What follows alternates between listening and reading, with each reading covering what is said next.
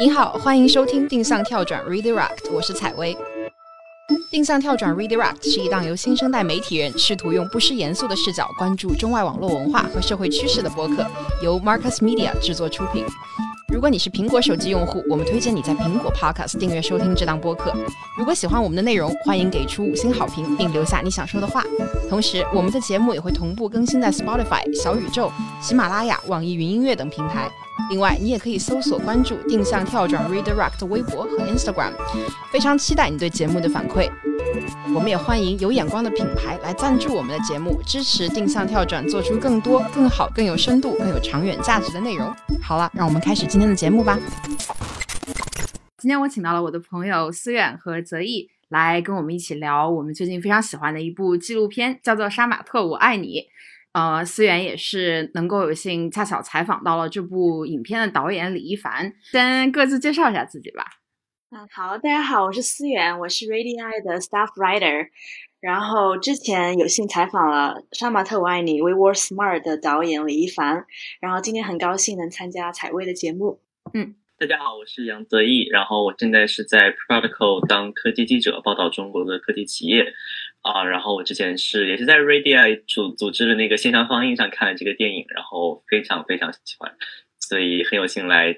参加讨论吧。欢迎两位。呃，我关注到这部电影跟国内其实也稍微有一点点时差了。嗯，我也是在那个他们 Radii 组织的这个 YouTube 上面的线上放映那三天里面看到了这部影片，然后当时其实激起我想到了挺多东西的。其实是后来才知道，呃，这部片子其实出来已经有一段时间了。他在国内其实引起比较大的注意，也是因为李一凡导演他上了那个一席的演讲嘛，然后公开就给大家介绍了这部片子，因此也引起了更多人的注意。不然我们三个先各自说一下我们对这部片子的印象啊是什么，或者是我们印象最深刻的点吧。好的，我的话，其实，在看这部片子前，我对杀马特的印象想必跟很多人差不多。我之前可能觉得杀马特是一群另类，然后但是很怪诞的一个群体吧。杀马特流行的年代大概是零八年，那个时候我应该是高中生。当时的我觉得他们就是审美有点土，然后我并没有很认同，说实话。但是看了这部纪录片、纪录片和采访了李一凡以后，觉得我才有机会去了解杀马特真正的精神世界和他们真实的一些经历和故事。对这部片子的印象的话，我觉得。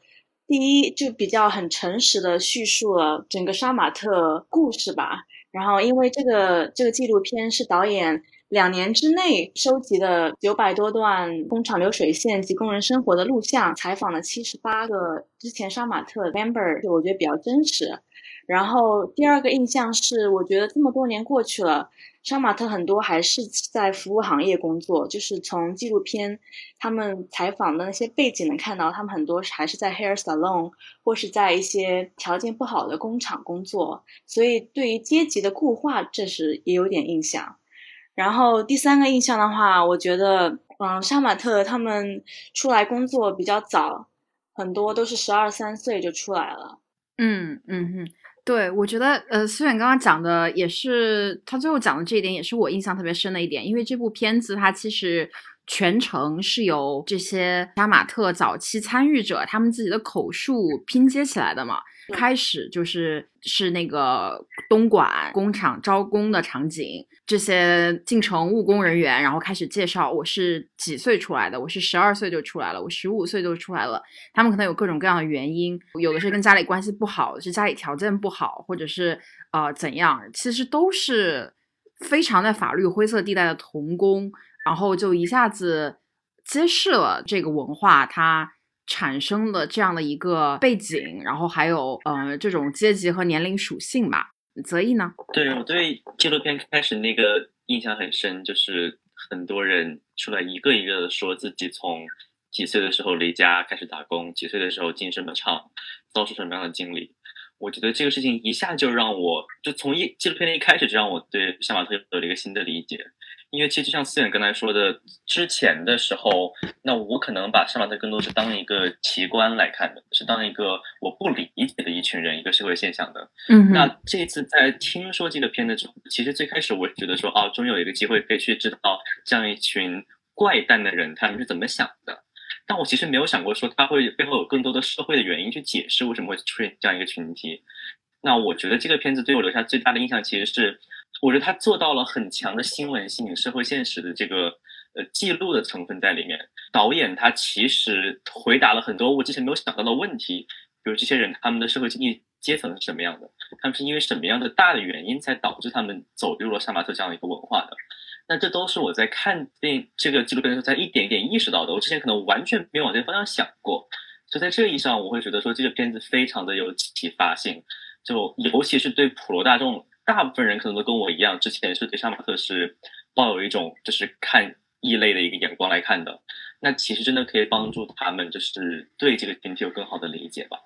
嗯嗯，泽一讲这个，其实我也特别认同，因为在以前了解杀马特这样的文化的时候，看到的可能更多也是他奇观的一面，是他展现出来的这些光怪陆离的一些符号、夸张怪诞的这样的一些举止，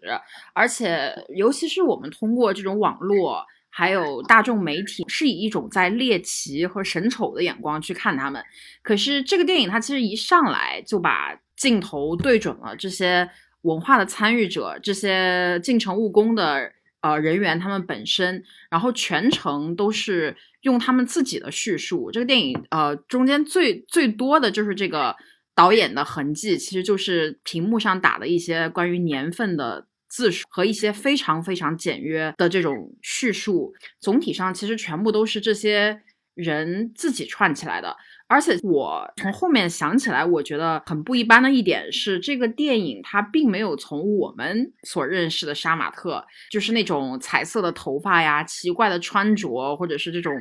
呃莫名其妙所谓的莫名其妙的举止这些文化里面非常显性的角度去入手，而是一上来就是从这些人的经历讲起，在这个穿插的叙事里面，其实。我们都能够，呃，中间尤其是表述的最多的几位叙述者，其实都能对他们很很熟悉了，然后都能够看到他们一个一个一个人，就从离家开始到呃城镇里面去打工，然后到后来怎么样参与到这种文化，呃，他们的生活是怎么样的？他们在工厂里面拿多少工资？他们感觉呃受到了怎么样的压迫？想要在生活中呃寻找一种什么样的乐趣？他们去。去溜冰场玩，去公园里面玩，包括他们出来后面在哪里工作，成为一个资深的所谓的杀马特长老，经历了哪些奇怪的或者有趣的事情，又受到了怎样的挫折，全程都是用一种非常人的叙述的视角展开的。我觉得这个其实是这个片子做的非常好的一点，就是他在。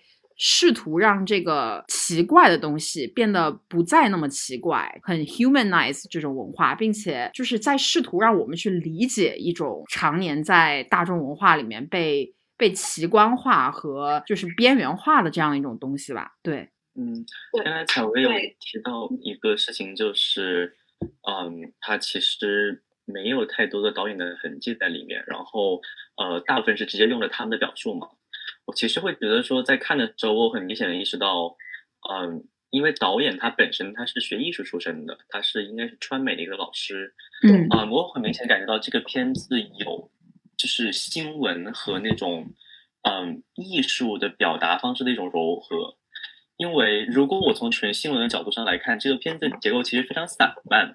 就是我中间可能说前半个小时或前一个小时，我一度会觉得说这个主线到底是什么，我有点。有点有点乱了，或者是比如说像我刚才是说，最开始有很多人出来讲自己的呃经历，自己是怎么样开始打工的。我看到可能十个人以后会觉得说，哦，居然还在继续找引入不同的人下去。我会觉得，如果从一个纯纪录片角度上来说，这个故事它是不是很紧凑的？但是我有在之前一个关于电影的报道上看到导演说，这是他故意选择的，就他主动决定让这个片子完全变成他们自己讲的话。然后自己不去过多的塑造自己的这样一个对故事的理解，或者是对故事走向的一个呃一个导演的一个一个碰触，那他其实就完全他是希望把这样的一个讲故事权利完全放回给这些人，我觉得这个很有意思的呃选择。然后他也会让我想到，像比如说你再去看那种装置艺术、实验艺术的时候，它也是它可能是很多东西摆在那就直接让你去看的。就你去怎么去以什么顺序去去看它去理解它，这个是由你自己来决定的。所以在这一点上，会突然觉得说，哎，他引入了一些我平时看新闻从业者做出来的纪录片不一样的一些感受，这让我觉得还蛮新奇的。但我也很好奇，比如说专业学艺术的人看这片子会有什么样的想法？嗯。对，之前李一凡导演说过，就是这部片子不是要记录杀马特的历史，而是让不同的杀马特讲述各自的个人史。这部片子就是很让人震撼的感觉，就是一个个，呃，前杀马特参与者一个个叙述自己的一些故事，然后把自己最真实的一面展示在展示在大家面前。然后我想分享几句，就是我觉得特别好的几句，呃，前杀马特参与者说的一些话吧。然后第一句是那个杀马特教主罗福星说的，他说：“生活在牢笼里，外面的世界也不知道，什么都不知道。”然后还有两句是：“当时我特别压抑，然后想上网去搜怎么自杀。”嗯，第三句是把自己外表打扮的很强硬，像刺猬一样。非常有震撼力，然后就觉得就能很共鸣他们那些当时生活的一些 struggles。其实我观看这个片子的时候，跟两位的感受都还蛮像的。这个这个片子有两小时，其实不算短。然后我其实是分三次看完的。断断续续的把它看完的，中间没有让我觉得丢掉什么，或者是很想，是因为我觉得这个片子本身它就是有有一点这种支离破碎和散漫的感觉在里面的。我其实就刚在跟我的另外一个也看了这部片子的朋友讨论的时候，呃，我们其实觉得这是一个我们不太喜欢的点，因为好像从一个新闻纪录片的角度，可能也是因为我自己也是。啊，做新闻的，我就会觉得这个东西有点太太散漫了，或者是主线不明确。但是现在一想，就是它可能也完全是一种导演很刻意的选择，就是因为呃，在这种剪切的方式之下，就是完全是一部这些青年们讲述的自己的口述史。然后在这些口述史里面，导演其实是在试图把它拼拼出一个谱系来。然后试图用这些东西加上一些，就是包括 B roll 一些画面，汇聚成了一个大的叙事吧。在这个里用的全部都是这一些工厂小弟小妹们他们自己的语言，用他们的语言在讲他们的生活。这这一点上来讲，其实现在在回想，我其实觉得还蛮超出就是大众对于这样的一个阶级和群体本身的认知的。因为你回过来看，不仅是。不仅是罗福星本人，我对罗福星特别印象深刻的是，他讲了一句，他最后讲了一句话是“审美自由是一切自由的起点”嘛，就你完全能够感觉到，就是他他作为一个所谓的杀马特家族的创始人，虽然不知道这个是怎么怎么怎么评定出来的啊，但是他他对这件事情，对于嗯他在更年轻的时候从事的这一项活动，呃所采用的这些审美是已经有很多的反思在了。就是你，你听这些，你听这些文化的亲身参与者，他们自己对自己这个文化的反思，其实和和这种了解，其实已经是非常具有思考深度的，而且是清晰完整的一个一个叙述。我觉得把它耐心听下来，你就会，你就会觉得他可能是一个研究，呃，去去做这种。民俗采风的人类学家、一个社会学家或者是一个记者，他不会去采用的语言。我觉得就是像你所说的，这是其实是导演他采取的一个，他主动采取的一种讲故事的方法嘛。那其实我在看的时候会觉得说，虽然每个片段每个片段之内，我会觉得说好像挺散，没有太多明显的结构可言。但是呢，我会发现说，比如说我最开始刚看了三十分钟，我会想说，哎，为什么不讲讲他的这个问题？比如他们之间男女之间的交往问题，比如呃他们之后的发展的问题。但我会发现，随着片子慢慢过时间过去，这些问题其实都点到了，或者他在后面都会有有出现二十分钟、三十分钟时间专门来讲这样一个问题。所以其实我觉得整体的结构上，导演是有把握的，他只是在讲述的方式上。把这个基本上完全由一个接接一个的口述对口述历史来拼起来，但我会觉得说，他总体上会想说，嗯，第一大段我会需要探讨一个什么样的问题，第二大段我会需要探讨一个什么样的问题，就这个的痕迹还是有的，嗯，但是回到你刚才说这样一个有没有什么问题，我我还是会觉得有一个问题是整个片子里我没有很明显的一个时间感。就像我们都说了，我们觉我们印象中的杀马特其实可能是十年以前的事情，是我们还很小的时候的事情。那我在刚看到这片的时候，我就非常想知道，在之后的这十年里面，他们经历的是怎样的一个发展？他们是怎么样？就是我想知道他们很很清晰的什么时候上升，什么时候下降。但是在这个片子里，因为很多时候他们在讲自己的故事的时候，是一会儿讲过去，一会儿讲现在的，那其实不太能够分辨，呃，这个事情到底是什么时候发生的。所以有时候会觉得说啊，他在讲的肯定是呃一几一零年一几年的事情，但是呢，他立马又来了一个视频作为证据，我就说，哎，既然能拍到这样的视频，那一定是这两年才发生的事情。嗯嗯，到最后会有一点点挫败感，就是说，你如果现在收集到了这么多视频，那是不是意味着他们现在还有很大的一个群体？但是事实上又是他们其实没有，数量上减少了很多。那我就会对这个时间上有一点模糊。我觉得这是我唯一觉得会呃结构会导致一点点问题吧。刚开始我也是觉得，就是两个小时，就是可能会给人一种比较漫长的感觉。但我也同意泽一和采薇说的，就是就是虽然看起来很散漫，但是这可能只是导演他想要叙讲故事的一个方方式吧，可能不是那么传统。但是可能从开头看到尾，呃，他也是用他自己的方式把整个。整个故事讲出来了，不管是，呃，所以我还个人来说还是很很很享受，就是看这部电影的。嗯，我也是这样想。我其实看这部片子的时候，一开始我是我是一直在想这个问题，是因为在我的印象里面，杀马特是一个呃非常古早的概念，就是近两年我会觉得都不太有人提了，或者是这个东西它已经演变成为一个。呃，它的含义早就已经超脱它原有的这个族群和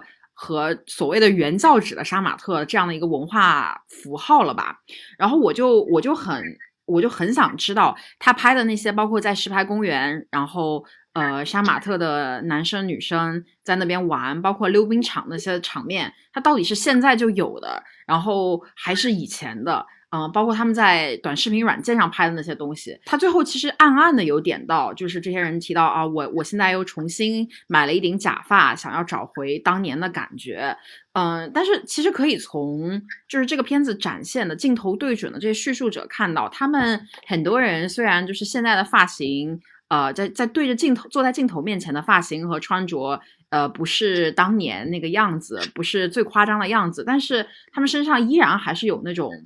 啊，无论是就是洗剪吹，还是这种可能，呃，就是所谓的小镇青年的这样一些符号的，而且很多这些人，你能够感觉到他们还是在发廊啊、工厂啊，或者是这种地方工作，好像好像什么都没有改变，但是好像又改变了。这一点上，我觉得。有一点遗憾，然后让我没有太看清楚。就 r a d i 在这中间做了做了很多工作嘛，就是它的英文版，然后在也引起了许多国际受众的关注。我就会觉得，对于一个对于这种文化完全没有背景知识和亲身体验的人，他会不会在时间感这件事上看得更加模糊？就是更不知道这个文化到底是现在很时兴的一种事情，还是呃，比如说十年前呃曾经。火过的一个东西，或者是它在这十年之间的流变是什么？我觉得这个也是我的另外一个遗憾吧。我非常同意你说的，就是我也有担忧。如果我不是一个中国真在中国长大的人，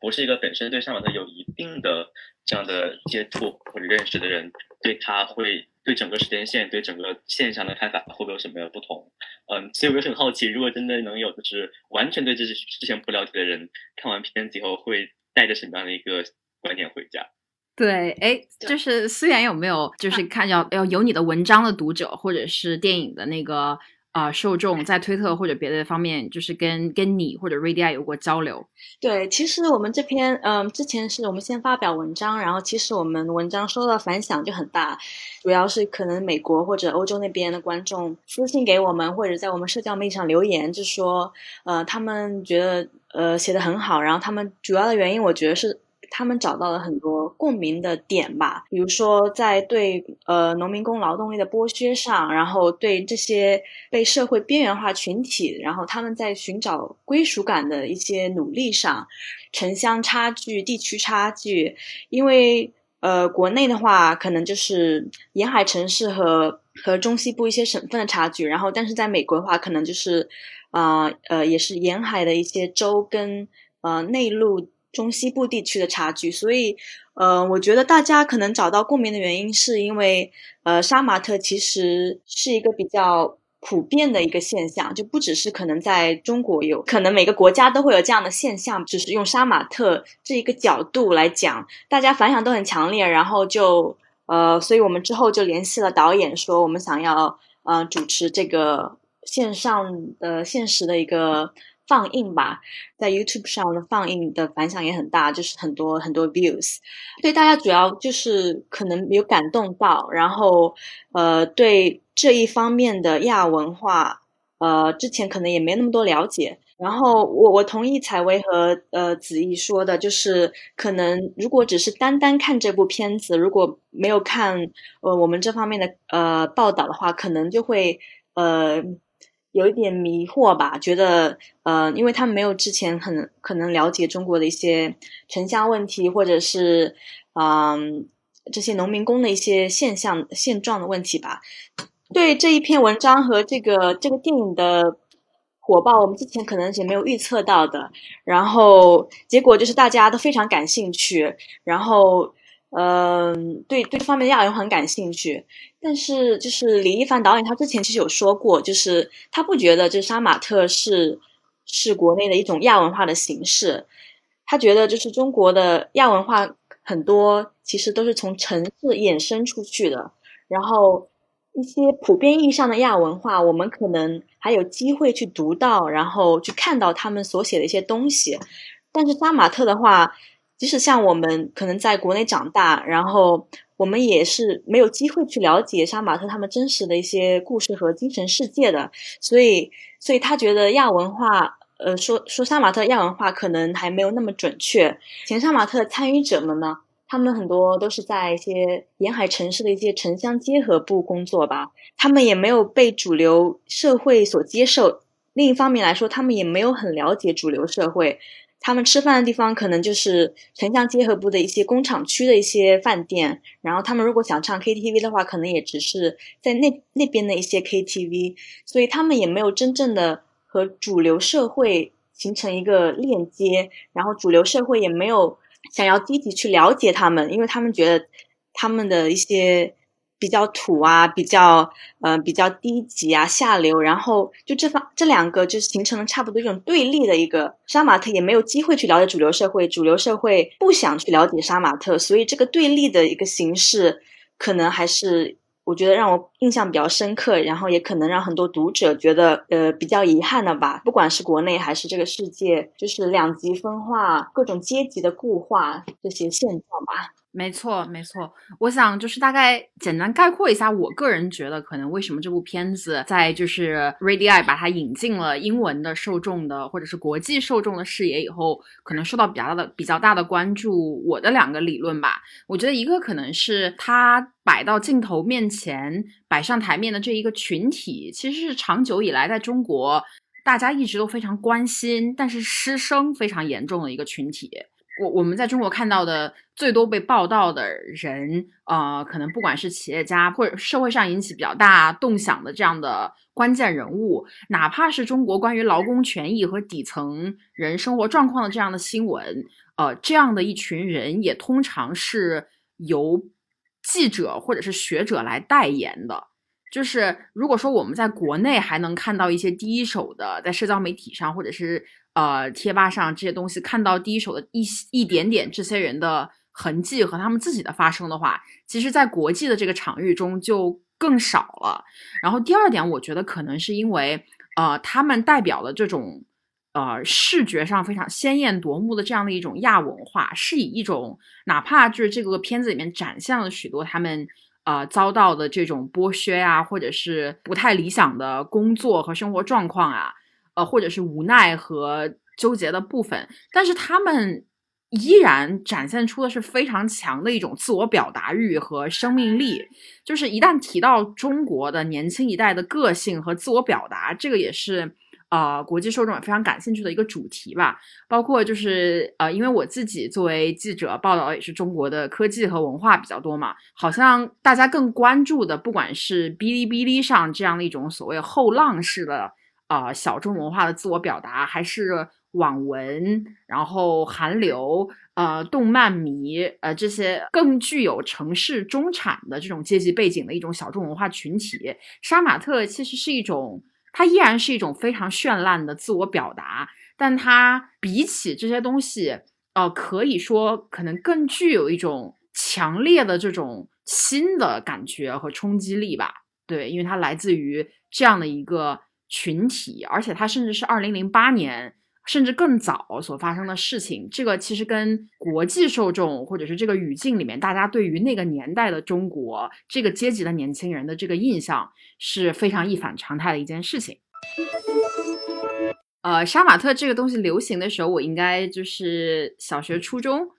呃，中学的时候，然后其实比比起杀马特，给我留下更多切身印象的一个词是非主流。然后呃，我不知道你们个人对于这些文化，呃，在当年的时候亲身的体验和认知是什么样的？对我记得我小学的时候，可能比较流行非主流吧，然后大家都比较流行那种酷酷的短头发，然后结伴一起去拍大头贴。呃，我我现在还有一些那时候拍的大头贴，就觉得很酷。然后小学、初中的时候，也会在 QQ 空间里写一些比较忧伤或者是一些无病呻吟的文章，用一些火星文。你写过吗？对，写过。然后 QQ 签名啊，就是可能每天换一下，然后这样吧。对，嗯，QQ 头像啊什么的。对，那个时候我对非主流的理解就是很酷，我跟别人不一样。然后表达也是一种表达自我的手段吧，我觉得。我当年还是高贵的 QQ 空间黄钻会员。哦，真的吗？为了是的，就为了可以用一些就是更非主流的一些装饰啊、图片啊什么的。当时还蛮痴迷于怎么去就是打扮设计自己的 QQ 空间。嗯，我我我其实印象也蛮深，就是当时真的会。大家非常把自己的 QQ 空间当回事。我现在搞我自己的 portfolio 网站，完全没有那么用心，就是 WordPress 半天都搞不明白。当年搞 QQ 空间真是可行了啊！那是我的第一个博客了。呀，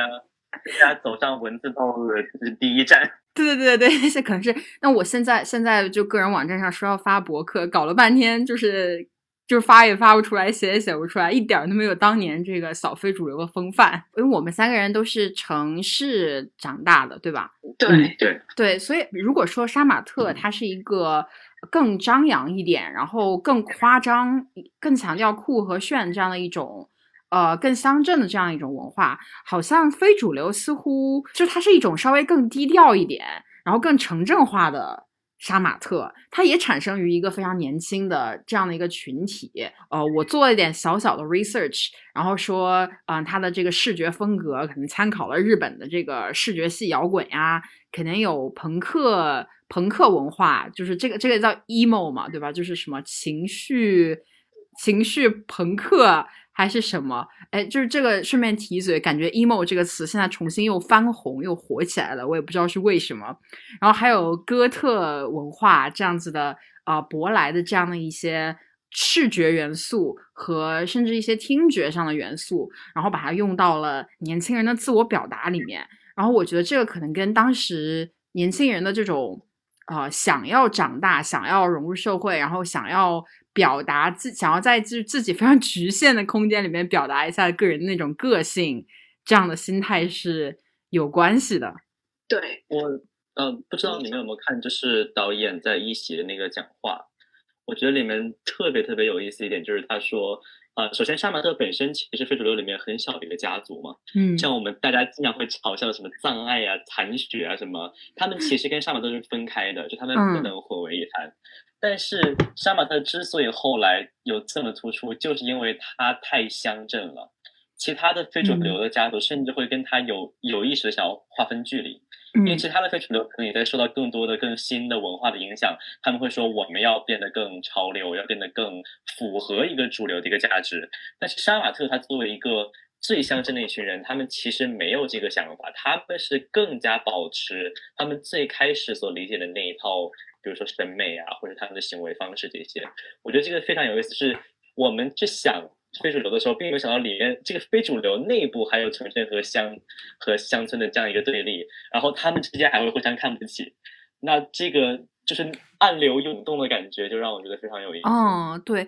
哎，我其实觉得非主流这个概念，它其实非常值得考据。我其实好像没有查到特别，好像把它谱系化这样的一个。这样的文本吧，或者是资料，所以也只能根据我自己的回忆在这边拼凑一下。就我有一个，我有一个理论啊，但是我没有任何证据，只是我个人的 theory，我没有任何证据。就是我会觉得非主流这样的一个文化，在影响到当年是小学生或者初中生的我或者我们的时候，它也是一种就是跟中国当年的那种经济发展状况、城乡和工业社会结构是有关系的。因为我还记得当年我。我我我小的时候，就当年上学的时候，大家都特别喜欢逛文具店嘛。然后学校门口就会有那么一两家，我不知道你们有没有，反正就是我我小学、初中还有高中都有，都会有一两家那种文具店。然后尤其是女孩子，就能够在里面逛很久，就就就真的能够把每一个笔、每一个本子都看很久。然后跟跟闺蜜在里面聊天，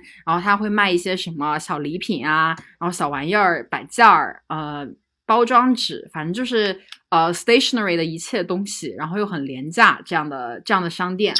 然后一一度你在里面能够买到的所有笔记本，还有就甚至文件夹，呃，还有小的那种画片、卡片，呃，这些学生们能够买得起的小玩意儿，它百分之九十它的那个设计主题都是非主流，然后这个里面的那个符号就就包括什么呢？就比如说折翼的天使啊，就帆布鞋呀，远去的那个铁轨啊。还有漂流瓶啊，还有呃刘海后后刘海，然后穿着那种紧身裤的那种人的背影啊啊，这这种东西，就是这个这个一度成为了。你能够在校园的小店里面买到的这种，就非常占主导地位的一种视觉形象。然后上面还有一些，我还记得一些非主流金句，就比如说他会用火星文写一些我我至今就是依然印象深刻的一句话，叫“当非主流成为主流，我依然什么保持非主流”。就是很多本子上都是这句话，我完全不知道是为什么。还有一些更甜蜜风格的非主流，就是什么爱情是糖，甜到忧伤。还有一些就是更加哥特。风的非主流，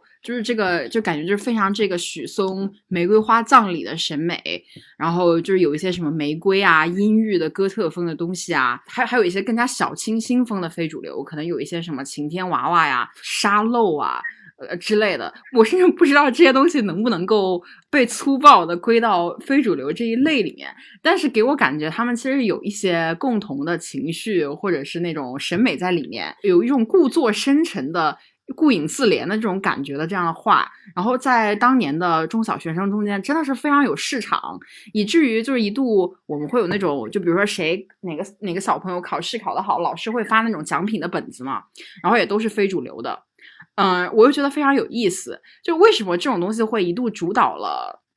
当年好像我们就是学生能够接触到的很多文化用品的这样的一个风格。我的理论其实是，就是《杀马特我爱你》这部纪录片中能够看到大多数啊，就是创造这种审美的呃人，就是这种他们其实是小镇青年嘛，啊，或者是就是这种。务工人员，因为当年也没有什么原创设计这些概念，会不会是就是在他们设计的产品，就是这些本子、这些笔、这些包装纸，到底是谁设计、谁创造的？为什么就是这这一种审美的主题反复的在各种我们当年能够买到的廉价的小小小摆件、小文化产品里面复现？会不会就是一种呃，好像他们的这样的一种？价值观和他们的审美，通过廉价小商品的这种方式，呃，就是由乡村输送到了城市这样的一种方式。我没有任何证据，这是我的一个理论。嗯，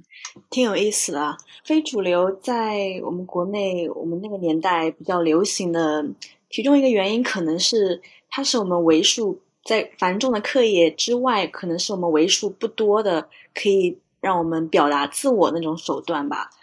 在国外。那些中小学生可能会用音乐、那种 rap，或者开 party，或者其他一些比较外放的那些手段，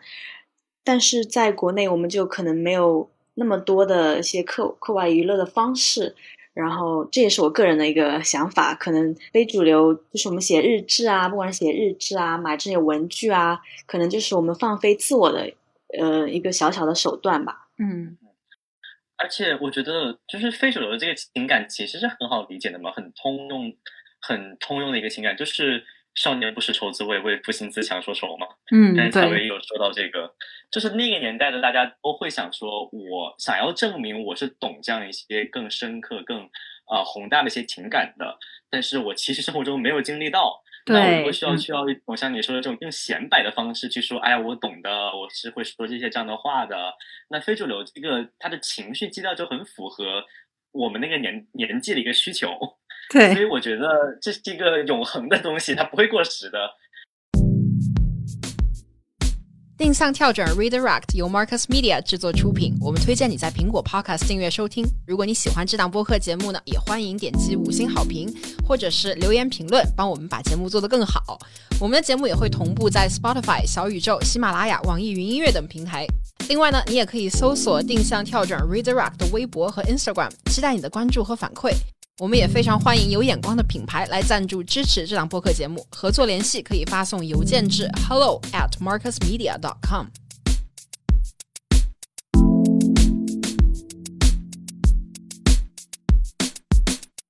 我们这代人其实长大的过程就是一个，就是算是那种比较比较比较年年轻的 millennials，或者是年长的 Gen Z，我们这一个世代，其实是在我们很小的时候就接触到了互联网和非常多外来的影响的这样的一个世代。就不管是呃，可能日本的这种文化、哥特文化、韩流文化，呃，嗯，可能这些东西都会影响到。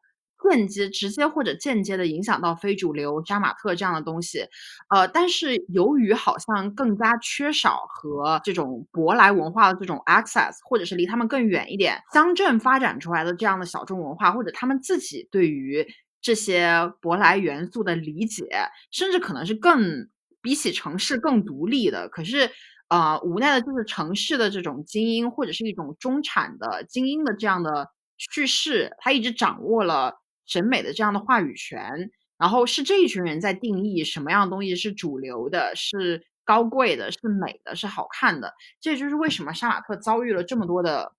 污名化和误解吧？对，对，关于这一点，我想提到提提，就是当今一些我们比较流行的一些视频的一些 App，然后他采他们采取的一些算法吧，就可能导致乡村的人只能看到就是他们感兴趣的一那那些方面的一些内容吧。所谓城市的一些精英或者是中产文化、中产阶级，他们看到的一些视频，可能只是跟他们社会比较相关的一些视视频，所以这样的话，我觉得可能会导致这两方就是可能看到东西就可能完全不一样，然后他们对这个外部世界的理解可能差异也会越来越大。你对，怎么看嗯，说到这个，其实刚好进入到我们的就是第三个 block，就是这种城乡之间文化的差距和这种自我的表达，在今天，包括在《杀马特我爱你》这部片子后来也有提到的一种非常直观，而且也主主要的传达这种文化的表达方式，就是短视频。呃，其实短视频这个东西，我觉得很有意思。短视频和直播，呃，它一方面就是很大程度的被呃这样的底层人民去去利用，然后作为一种可能比起写文章啊，或者是所谓播客这样带着更就是门槛稍微更高一些的这样的媒介，用来表达自己、展示自己和进行碎片化娱乐的这样一种方式。但是另一方面，哪怕是在短视频这样的非常民主化的场域里面，都没有逃过就是这种审美的阶级和这种鄙视链。呃，我还记得快手这个 up 当时刚刚火起来的时候，啊、应该是一一五一六年这个时候。然后我记得当时这个快手上所谓的土味文化和当时呃这种里面一些来自于农村甚至底层工人这样的一些内容，啊，一开始进入大众视野就是靠一些负面新闻，说这个 app 上有什么生吞大蟒蛇，就是这种什么呃，就是中口碎大石这样猎奇夸张的，甚至是审美所谓低俗的内容，然后还会有呃什么未成年怀孕这样的这种千奇百怪的猎奇的现象。然后当时其实就有一个公众号叫 X 博士，他发了一一篇，呃，影响还蛮大反响，也是把这个现象带入了主流视野的一篇文章吧，叫《残酷底层物语》，一个视频软件的中国乡村。然后我也是大概从那个时候才是才看到快手。其实快手这个视频软件，它跟抖音所代表的这种好像时尚、洋气，呃的感觉。不一样，他从一开始就既被底层人喜爱和利用，而且也直到现在都还在很，虽然在基调上、内容上也做了一些整改，但他很想要服务于就是中国这个其实很久以来没有被恰当的看到的这样的一个群体。对我对快手的理解就可能跟采薇差不多，就刚开始我会觉得它是。充充斥着土味视频，然后或一些比较荒诞，或者直接说是比较无厘头的一些一些农村的一些视频吧。但是现在这几年，呃，我不管是我自己还是我一些朋友，我们都觉得就是快手在快手上可能越来越难看到一些呃比较我们传统意义上的土味视频了。可能现在大家也可能都会在做一些直播带货啊。呃，或者其他一些就是在抖音上也能看到的一些一些内容，所以觉得可能快手和快手和抖音在内容和用户上可能目前是可能是比较趋同化的。呃，之前看了一个快手那个用户报告，然后结合了抖音的用户用户。图像报告就发现，他们在不管在一线、二线、三线或者小小镇青年上的用户，其实他们占现在占的比例都是差不多的。所以现在可能我的一个问题就是，我不知道快手现在是想要哪个方向去发展？到底现在还是之前以前快手在我们心中的形象，就是可能代表了呃每一种生活，或者是每一种代表从每个地区人们的声音吗？还是只是现在只是？只是一个比较，就是，呃，另一个短视频的一个媒介。对，对他们来说，他们可能就是在展现自己日常生活，或者展现一下他们他们某一些才艺，或者是觉得很搞笑的东西。然后可能就是来自城市的这些人就给他定位是土味视频。然后，但我觉得土味视频的概念也是比较大的，就是不管。嗯，可能也没有一个比较确切的概念吧，就就是在土味视频，就什么是土味视频。然后随着时间，随着不同时间，大家对土味也是不同理解的。就可能刚开始，刚开始土味视频刚开始流行那个年代，嗯，可能就局限在一些喊麦啊，或者是嗯，比较一些无厘头啊，些对那些视频。然后现在可能。发展了，可能越来越大，有时候会觉得土味就很酷，嗯，或者类似的一些比较乡愁的一些感觉吧。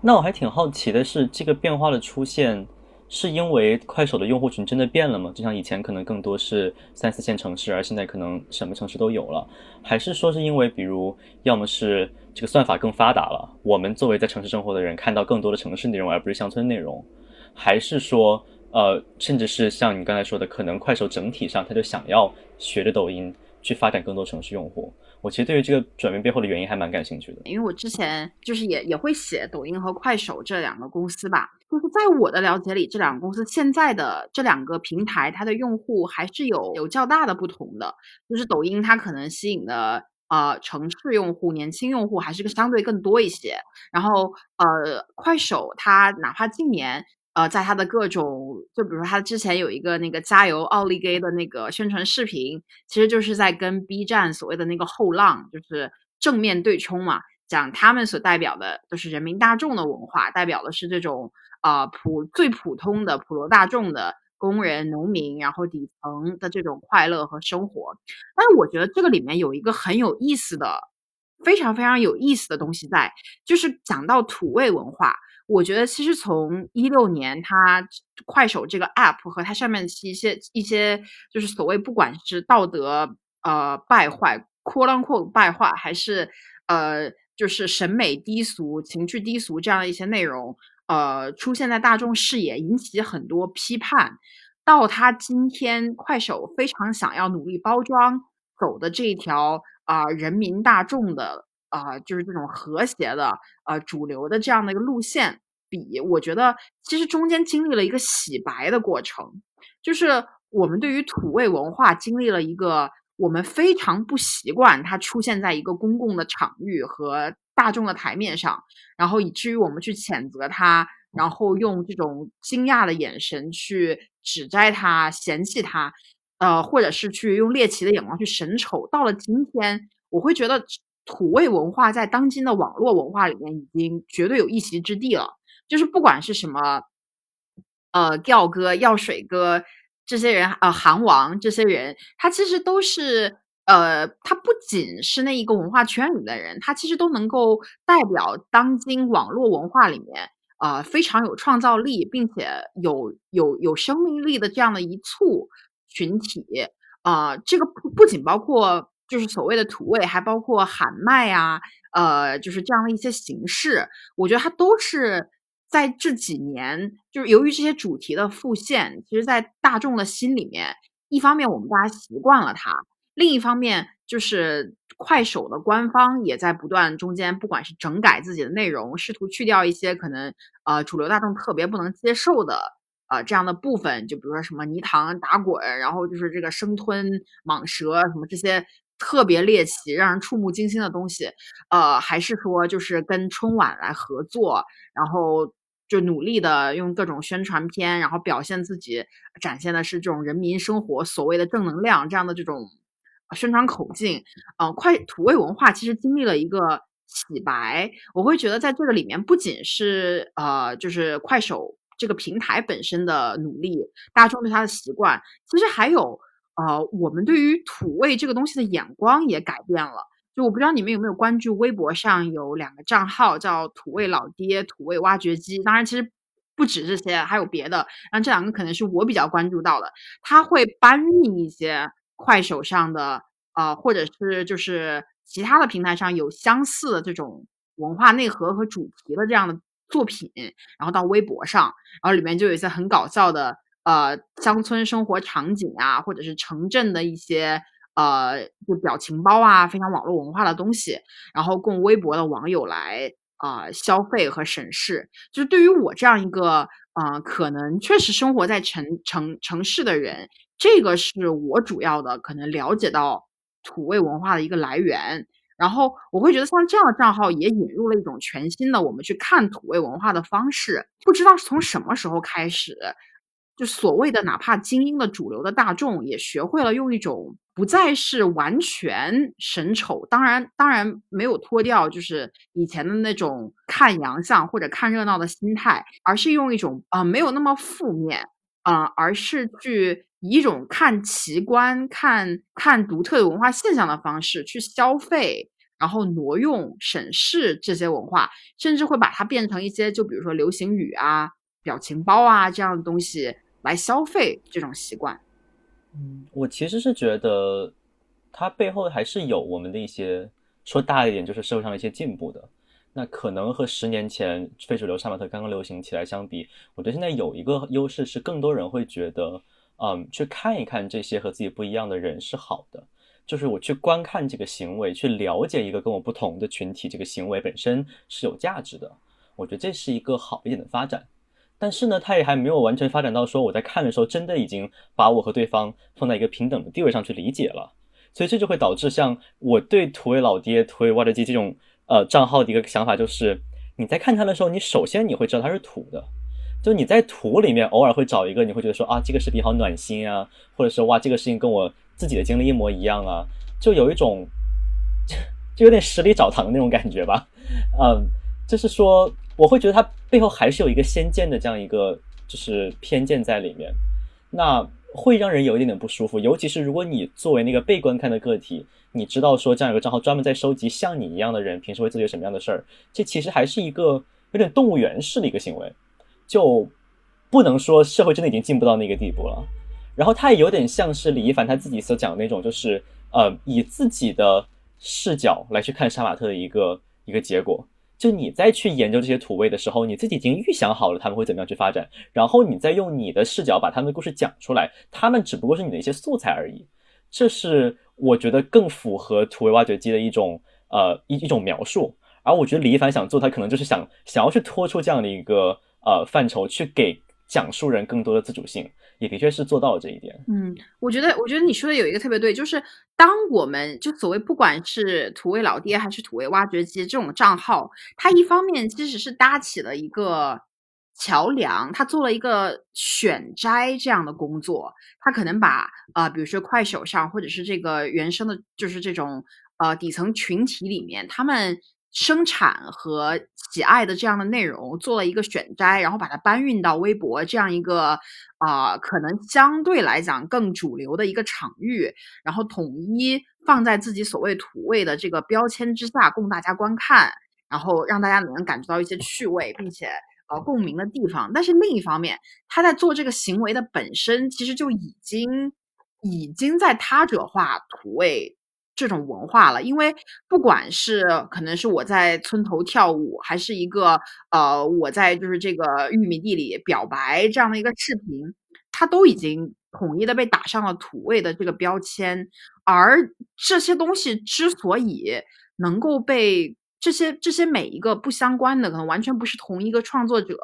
所生产的这样的内容，能够被打上土的这样的印记，然后放在一起。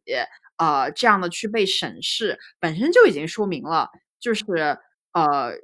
就是这这这这一个群体，他他其实就是观看他的群体，其实依然把它当做就是一个类型，一个已已经带着一种就是土味的眼镜在看这样的文化了吧？然后并不是这个文化本身的参与者，因为坦白讲，如果你真的去听。这一个，比如说这个玉米地里表白的这个视频的创视频创作者自己去讲他的故事，就像李一凡所做的一样，就是他他讲的东西一定他一定不会觉得自己是土味，或者是说这个意识哪怕他有，也是一个就是在被这种主流或者是中产的审视渗透之后才会拥有的一个意识吧。对，对他们来说，他们可能就是在展现自己日常生活，或者展现一下他们某一个才艺，或者是觉得很搞笑的东西。来自城市的这些人就给他定位是土味视频，但我觉得土味视频的概念也是比较大的，可能也没有一个比较确切的概念吧。随着不同时间，大家对土味也是不同理解的。就刚开始土味视频刚开始流行那个年代，呃，可能就局限在一些喊麦啊、无厘头啊这些。对那些视频，然后现在可能发展了可能越来越大，有时候会觉得土味就很酷，或者类似的一些比较乡愁的一些感觉吧。对，我会觉得就是这个，在我们在回看到底什么是土味呢？就这几年很流行一个概念，也叫土味情话嘛。土味情话和这些土味的短视频 content，它到底共同点在哪？我们到底怎么去理解“土”这个词？好像土就是一种呃非常。不加矫饰的，然后非常不完全是反那种，呃，非常世故、非常老练、非常 sophisticated，然后很城镇，然后甚至它它非常呃真挚，然后与中国的乡土文化和一种并没有被好像外来文化和就是呃就是特别深刻的认知所影响过的呃情感诉求，就是。渲染的这样有点，甚至有一些客奇的这样的一些情感表达和审美趣味，就是就是有时候仔细会想一下，像土味情话这种东西，有的时候土味情话这个概念已经被玩出，完全我觉得都已经玩出土味的这个，就这个这个它的含义已经远远超过了土这个词，就是嗯，它它以以至于就现在土味。甚至土味情话这些概念，它可以泛指一切，就是让你觉得有一点，让你让你觉得有一点 cringy 的同时，又有一点有趣，让你觉得有一点罪恶感，你好像不应该喜欢，但是你事实上又有一点喜欢那样的 content。对我我个人是比较喜欢土味情话的，我觉得比较比较真实，然后比较感人。对我就会觉得现在当土味这个概念已经变成了一种标签。就是土味从一种呃，我们好像觉得它低一等，它不配被放到台面上来，呃的这样的一种我们不习惯于去直视的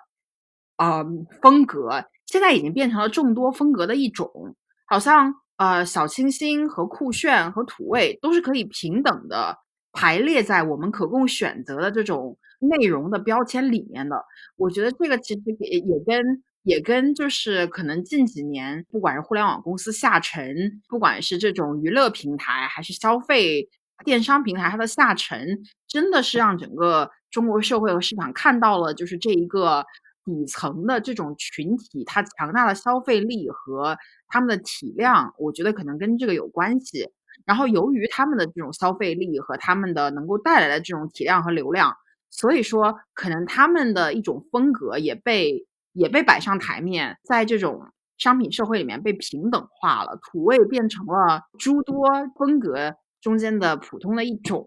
也被我们习惯了吧。然后在这种情况下，其实。我会觉得也衍生了很多土味，所谓的土味的内容的创作者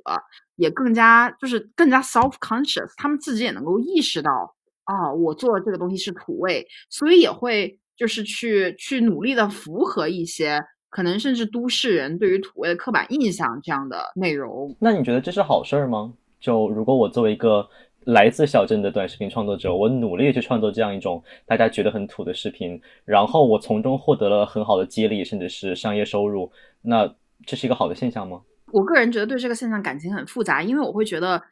短视频这样子的媒介，它真的就前所未有的让你更加的看到了中国的乡村、中国的底层，然后把这些好像平常根本都不会教会的这种次元壁都。都打破了，就是在短视频这个东西刚刚最流行的那段时间，就其实我个人对于短视频软件的感情非常复杂。嗯，我一方面觉得就是因为我要我要写这个公司，然后我也想跟上这个社会的潮流，毕竟自己还声称自己是个 Gen Z，对吧？虽然年纪比较大的 Gen Z，我我我会去试用抖音和快手这种产品，但是就是我其实从来没有真正的好像喜欢使用过，就真正的对这个。产品产生过喜爱，呃，好像就不像微博呀、推特呀这种东西，能够让我很自然的在上面看很久，包括 YouTube 也是。后来我仔细想了一下，为什么抛去那些我们经常能够听见的，好像非常中产，然后的一些说辞，不管是啊短视频，它是碎片化娱乐，它会浪费很多时间，还没有任何所得的感觉啊，然后会碎片化你的知识体系，什么乱七八糟的东西，就是因为我在上面看到的，好像。不符合我自己审美和审美趣味的这种，我受到冲击，让我感到不适的这样的机会，比在任何平台都大。我可能在微博、在在推特、在 YouTube 上面，呃，我很难能够这么密集的接触到这么多，就是完全不属于我这个文化圈或者是我平常的审美体系之内的东西。就是甚至现在现在现在短短视频非常火嘛，我不知道大家有没有就是看过短视频像一些常见的非常套路的剧本，就比如说就是就是我我生活在三里屯附近嘛，然后在三里屯就经常有那种长枪短炮的老法师对着高个子美女拍照，然后拍这种啊美女的裙子被风吹起来，然后美女呃就是美女端的水泼了，然后美女被搭讪。美女走路，美女正面走路，美女背面走路，呃，有什么三角恋的那种 drama，然后小三来撕，还有还有一个穿着这种西装革履的大姐教你人生道理，然后像最近的那个什么高情商低情商这梗就出自于那个地方嘛，然后还有一些就是这种呃非常夸张的，伴随着这种就是情绪非常强烈，然后 beat 也很鲜明的酒醉的蝴蝶这种音乐的这种。舞蹈啊什么的，就是在短视频软件上你能看到非常非常多的这种现象。然后回到你刚刚的问题，就是再回到泽一问的这个问，我觉得当这些被证实有效的。呃，短视频套路出现以后，而且当我们对于土味的审视已经固化，包括杀马特后期的杀马特，已经更多的变成了一种非常符合大众认知的对于身份的表演，而不是最原生的对于自己的生活的这种困苦和个体个性的这种表达的时候，呃，我会觉得这些符号其实也慢慢的就脱离了它原有的那种最原生、最质朴、最有张力的那种自我表达的模式。我会担心是不。是不是现在对于就是真的底层或者是年少的这样的这种群体进行特别原创、特别原生、独立的自我表达，已经越来越难了。我觉得会吧。哦，这样说吧，我觉得在大家真正的没有了城乡差异之后，才有可能出现说我们不把某一类视频归为土味视频。那即便它换什么名字，我觉得现在来说，永远都会有人会觉得说这样的一些视频内容是乡土的，是和我不同的，所以它永远都会在那儿。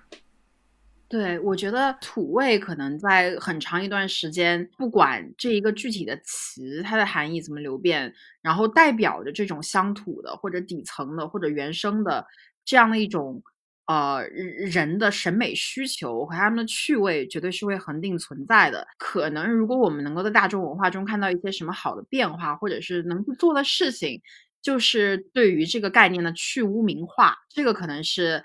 我们可以去。期待的一些东西，尽管就是呃审美的这种定义权，它常年还是在这种非常中产或者精英的这个话语体系里面。我对于土味它能够呃跳脱出这个体系，产生出自己完全新的这种表达这件事情非常悲观。但是我会觉得，呃，在大众去消费和去 normalize 土味的这种风格的本身，就其实也。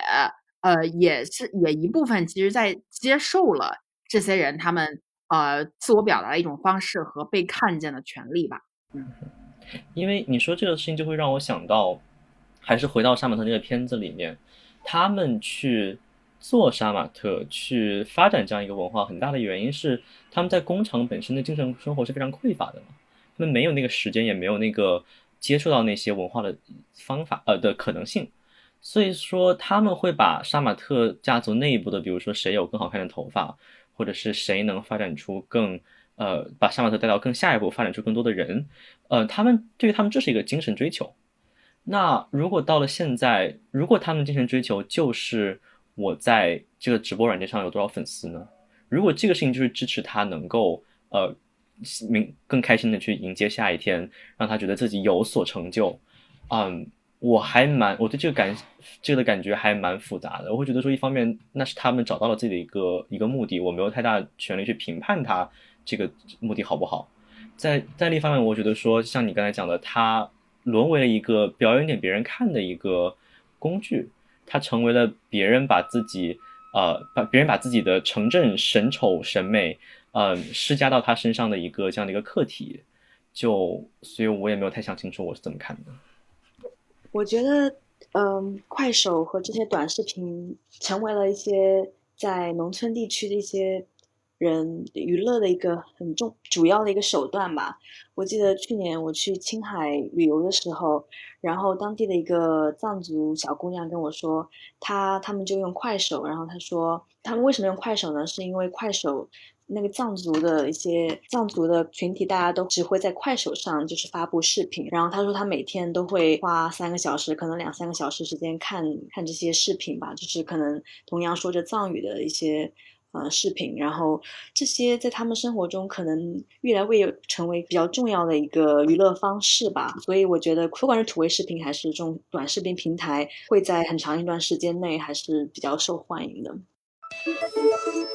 说到这个，我就关于那个乡村和底层呃人民他自自我的这种娱乐和表达的需求，就这个就让我想到了另外一个在 YouTube 上面好像代表中国乡村然后火出圈的这样的一个博主李子柒，然后好像讲到这里，我有点理解为什么李子柒在网络上。啊，被很多人不喜欢，或者是啊批判，觉得他 misrepresent 了中国乡村。如果你仔细去看李子柒的视频，他其实是非常，虽然他的场景基于乡村，可是他的审美趣味和他的就是整个制片的这种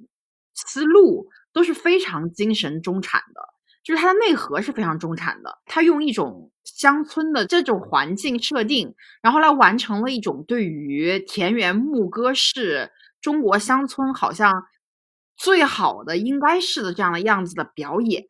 可是这个东西对于我们可能国内的人很多人来说，它看起来。没有什么值得追究的，这一个这就是一个非常爱生活，然后会经营生活的姑娘。可是当她在传播出去的时候，很多人会担心她其实会让国际的受众误以为这就是真实的中国乡村。然后我们再看就是真正中国就是处于乡村或者甚至已经城镇化的一些，呃，刚刚城镇化的这样的一些受众，他真正的审美趣味和他平常会消费的娱乐产品，你就会发现，哪怕就是像三里屯这么繁华这样的地方，三里屯美女街拍这样的视频，它虽然是城市的场景，可是你真的去看三里屯旁边的那个酒吧街，还有它的就里面拍的视频和它常见的在那种。呃，抖音、快手上的展现，然后你就特别能感觉到这是一个城市场景、乡村内核的东西。呃，三里屯的酒吧街，就是就是本地人就是不太会去嘛，就是就是有点像丽江的那种酒吧，它是一个它是一个 stage，它是一个它是一个就是为了游客或者观看而搭建起来的这样的一种基于人们对于酒吧的想象，而不是。去酒吧的这个需求本身产生的这样的一个东西，从这个里面，我觉得特别能够感觉到中国当今在快速的这种城镇化中间，然后城和乡的这种审美趣味上，还有这个人的身份上这样的一些错杂和撕裂吧。对，对我觉得城市中喜欢土味视频的，可能都会有比较矛盾的心理，他们一方面就想要。能看到真实的一些乡村的一些真实的生活，另一方面就可能又觉得，嗯，不能太土，或者是想要就是，呃，制作很精美的一些视频吧。所以我觉得这可能也是一个比较矛盾的所在。对我也是，首当然首先我自己，因为我不是很喜欢李子柒，所以我其实没有太看过他的视频，但我就会觉得。如果拿李子柒的视频和真正的快手上的这样的土味视频来比，我觉得最大的区别就是李子柒她是精心准备的，她是非常注意的修掉了那些我们不太想看到的乡村生活的画面的。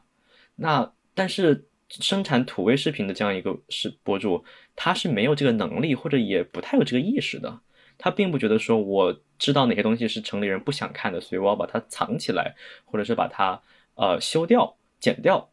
这就导致了我在看土味视频的时候，会突然意识到说，哦，对，这一块是中国现在存在的一个现实。就比如说，我会突然意识到乡村中生活中的一个特点，他们的生活条件，他们的家庭环境是什么样的。但这个不是他们主，就是主，他们主动放在视频里的，而是作为一个环境显示出来的。那我觉得对于我来说，这是对于我是有知识上的一个加成的，是能让我学到、了解到一些新的东西的。但看李子柒的视频，就让我觉得。啊，对啊，这就是我想象中的那个田园生活呀！我看他以后，对我真正，对我真正对生乡村的了解没有任何的增加。嗯，对，就可能可能就也告诉我们了，所谓的土味视频或者是这些 UGC 用户创作内容，它除了审美价值以外，呃，或者是可能呃审美价值其实就是看你能不能够审到它的美嘛。它的另外一重价值就是它这种记录的。真实价值，其实这个东西也是快手这样子的平台很很在强调，就是记录本身就是有价值的。我们每一个人可能拿智能手机拍摄下了我们生活中的每一幕，然后它其中的背景展现出来的生活真实的狼狈的这样的一面，可能也就是我们这个时代非常鲜活的见证了。就是今天我们还能够在网络上看到这种光怪陆离，不管是。啊，残存的非主流，还是杀马特，还是各种土味的这样的一种表演，我觉得它也都呃都多多少少就是已经成为了一种就是继承的文化符号和模式，它能够被越来越多的都市人所欣赏和消费，但是同时我们又会不自觉的把自己与更能够彰显自己所谓的身份和阶级性的那种文化符号。联系在一起，从这个角度上讲，我会觉得审美的情趣本身，不管是都市人的神土和乡村人的呃神丑猎奇，没有本质上的区别。而其实我会觉得，像呃像罗福星这样的人，像就《杀马特我爱你》这部片子里面展现出来的许多能够井井有条的，就是非常利落大方的讲出自己真实的故事和真实的。有反思性的想法的人，比起忙忙着用各种精致的文化符号来装点自己的阶级身份的都市人，更加值得这个时候我们尊敬。就是也就像罗福星自己讲的一样，就审美自由是一切自由的起点。这部片子也提醒我们，呃，应该去拥抱和接受一些更新的可能。